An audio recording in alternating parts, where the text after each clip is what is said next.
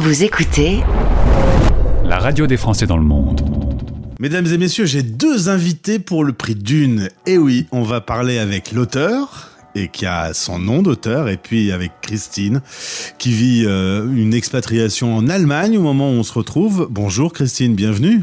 Merci, bonjour Gauthier, ravi de te revoir. Eh oui, on s'est parlé il y a un an euh, pour, euh, pour également un, un concept de livre-mémoire. La passion pour l'écriture, elle est en toi depuis toujours? Elle est en moi depuis très longtemps, mais euh, c'est intéressant parce que je pense qu'elle est, née à partir du moment où j'ai quitté la France et où j'ai eu une vision de mon pays différente, avec des coups de cœur et des coups de gueule, et que j'avais envie d'exprimer. Euh, et c'est à partir de ce moment-là que j'ai senti que j'avais des choses à, à écrire. Donc euh, c'est intéressant, c'est l'expatriation qui a, qui a donné place à ça. En l'occurrence, le nouveau roman, euh, tu as eu l'idée quand tu étais en Inde, alors que tu parles d'une région française. Et, et c'est un peu un dénominateur commun que j'ai avec beaucoup d'expats que j'interviewe, c'est qu'on parle jamais aussi bien de la France que quand on n'y est plus.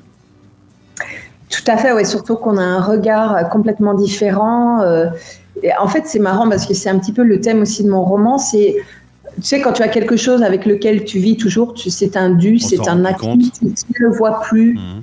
Et en fait, il suffit parfois de s'éloigner ou de le perdre, et d'un seul coup, tu réalises euh, toutes les choses merveilleuses que, que ce, cet élément avait et, et représenté pour toi dans ta vie. C'est pour ça que personnellement, je voudrais que tous les Français de France quittent la France, deviennent expats et auditeurs de la radio, pour savoir à quel point la France est riche de culture, de gastronomie, de liberté aussi.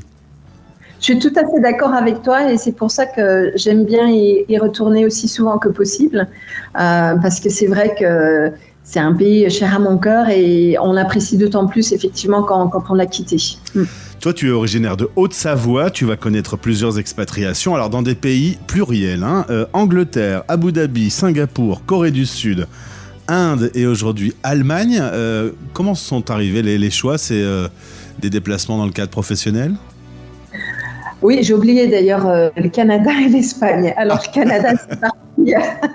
je suis partie là avec mes valises en carton euh, à l'aventure.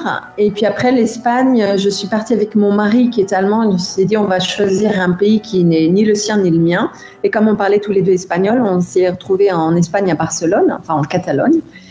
Et euh, mais là, pareil, à l'aventure. Et après, on a dit, OK, on a envie de continuer parce que ça nous plaît beaucoup, mais cette fois-ci avec une entreprise. Et en fait, c'est euh, mon mari qui a pu euh, trouver un, un, poste. Et donc, je suis devenue ce qu'on appelle le conjoint suiveur. Et oui. Euh, bon. Un poste qui n'est pas toujours facile d'ailleurs.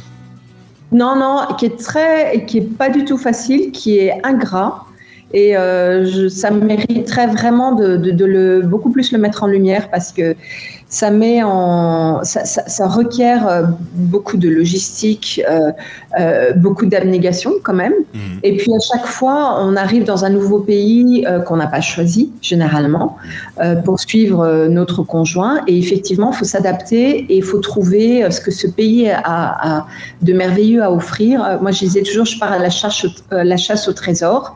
Euh, parfois c'est facile, parfois c'est difficile, euh, mais c'est un rôle un petit peu ingrat. Donc c'est important d'arriver à, utiliser, à trouver ces outils personnels pour créer du sens et pour que ça devienne pour soi une expérience positive et qu'on retrouve du contrôle on prépare un mois spécial sur le conjoint suiveur et, toutes les bonnes idées qu'il y a autour euh, du conjoint suiveur. Ça, c'est à suivre prochainement sur notre antenne.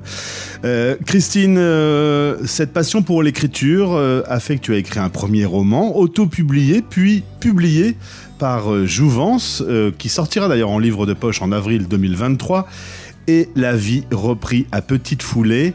Le premier roman est sorti en août 2021 quand on a la passion de l'écriture et qu'on se retrouve avec son livre euh, qu'on a écrit soi-même dans ses mains, on est comment euh, excité, fier? Ah, euh, C'est vrai que la première fois où je, l'ai reçu, d'ailleurs je l'ai reçu ici, et tu l'ouvres et tu, tu, tiens cet objet, c'est un moment merveilleux parce que c'est la concrétisation physique de d'années. De, parce qu'il y a l'écriture qui est, qui est, enfin, moi qui me, qui me comble absolument, mais euh, avec l'écriture, il y a énormément de doutes, Est-ce que j'écris Est-ce que j'écris à une certaine valeur? Est-ce que ça peut plaire? Vais-je trouver un public? Vais-je pouvoir échanger? Parce que pour moi, écrire, c'est aller à la rencontre des gens et partager un peu ma vision de la vie, etc., comme quand je fais mes photos. Et euh, donc là, quand tu as cet objet concret physique, et, que tu as une maison qui a dit ben je vous suis, moi je crois en votre livre et je le publie, c'est un, c'est une, reconnaissance absolument incroyable parce qu'en fait quand on écrit, on, on, se donne tout entier, en fait on, y met son cœur et, euh, et là c'est dire ben oui il y a des gens que ça va toucher aussi avec qui tu vas pouvoir euh, traverser un pont et se rejoindre. Alors du coup, je change d'invité. Euh, tu passes sous le nom maintenant de Giulia Larigaldi. C'est ton nom d'autrice? Exactement, d'autrice, d'auteur. bon, je dis un peu une fois l'un, une fois l'autre, comme ça, euh, pas difficile. Euh, c'est un prénom italien, il y a des origines italiennes dans la famille et un nom de famille qu'on pourrait croire italien aussi, mais qui est lui toulousain. Exactement. En fait, euh, c'était une façon de rendre hommage à mes deux grands-mères qui sont un petit peu des, des, des, piliers de, de, de, ma construction, moi, de, de femme.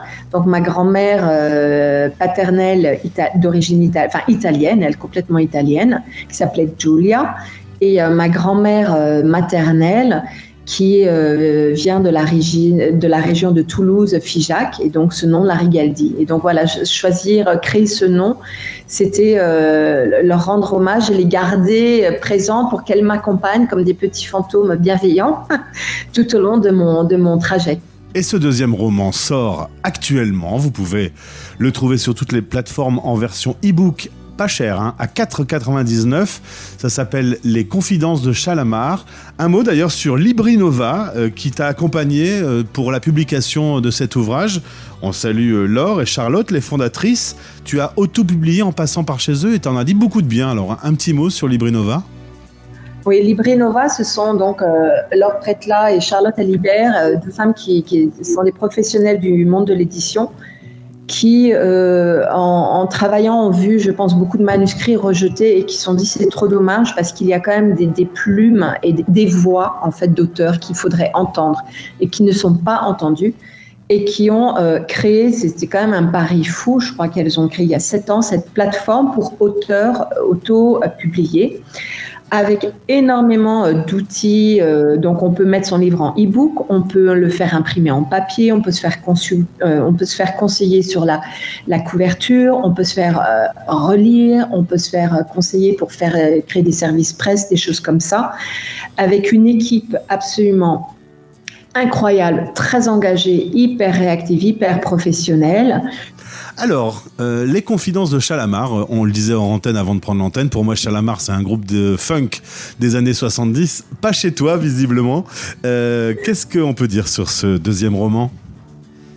Alors, ce deuxième roman, en fait, c'est l'histoire de Rose, qui a 83 ans, qui est une femme très attachée aux conventions. Et euh, malgré cela, elle a eu quatre enfants avec trois maris, donc à une époque euh, où euh, c'était mal vu.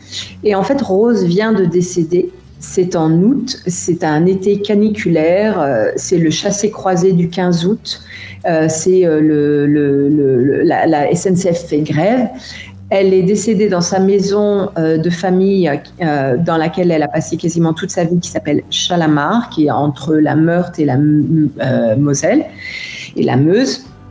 Et son testament qu'elle a souhaité modifier disparaît. Donc on suppose qu'il est dans la maison. Donc en fait, durant ce long week-end du 15 août, ses enfants et ses petits-enfants vont venir dans la maison cette maison Chalamar dont, euh, auquel ils ne prêtaient plus attention et vont devoir fouiller chaque pièce à la recherche de ce testament. Donc tu imagines quatre enfants, trois maris, dont un qui était euh, très difficile. Donc c'est une, famille un, peu particulière qui a été malmenée par la vie, un petit peu dysfonctionnelle, qui en apparence tout fonctionne très bien. Et finalement, euh, c'est cette cohabitation forcée durant ce long week-end caniculaire euh, fait un petit peu tout exploser. Et c'est comme si tu avais, par exemple, une étagère avec plein de boîtes bien rangées, avec des étiquettes. Tu sais, dans une famille, chacun, alors il y a euh, le clown, euh, il y a le dragueur, il y a celle qui est pénible, mais qui est toujours là pour faire à manger, etc. Il y a tous ces gens-là qui sont rangés avec leurs étiquettes. Et ce, traumatisme donc du, du, décès, de ce testament qu'il faut retrouver, c'est comme si l'étagère tombait au sol.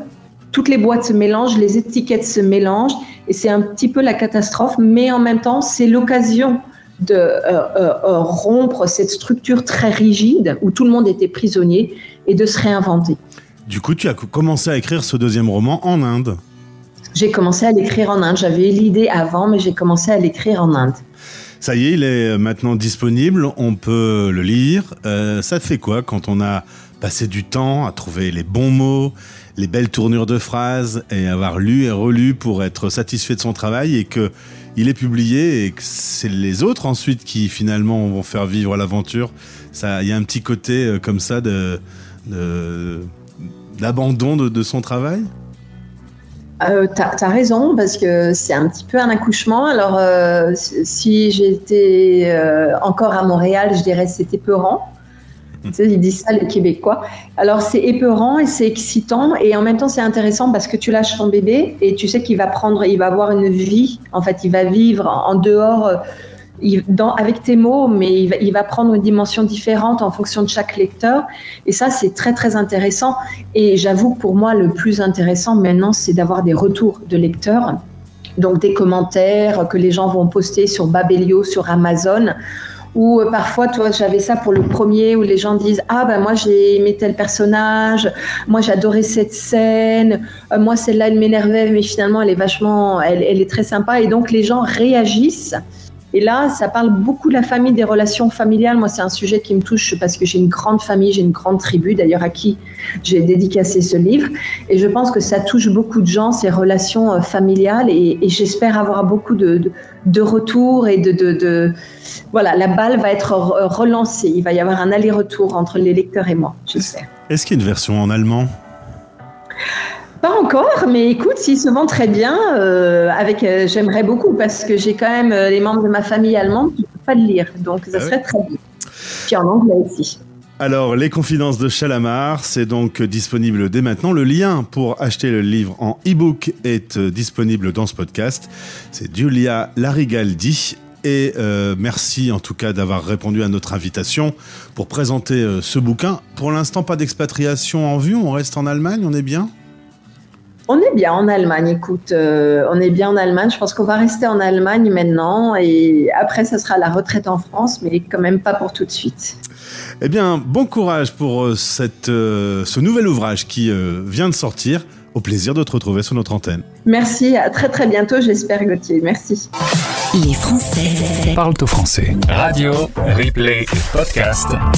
Sur françaisdanslemonde.fr.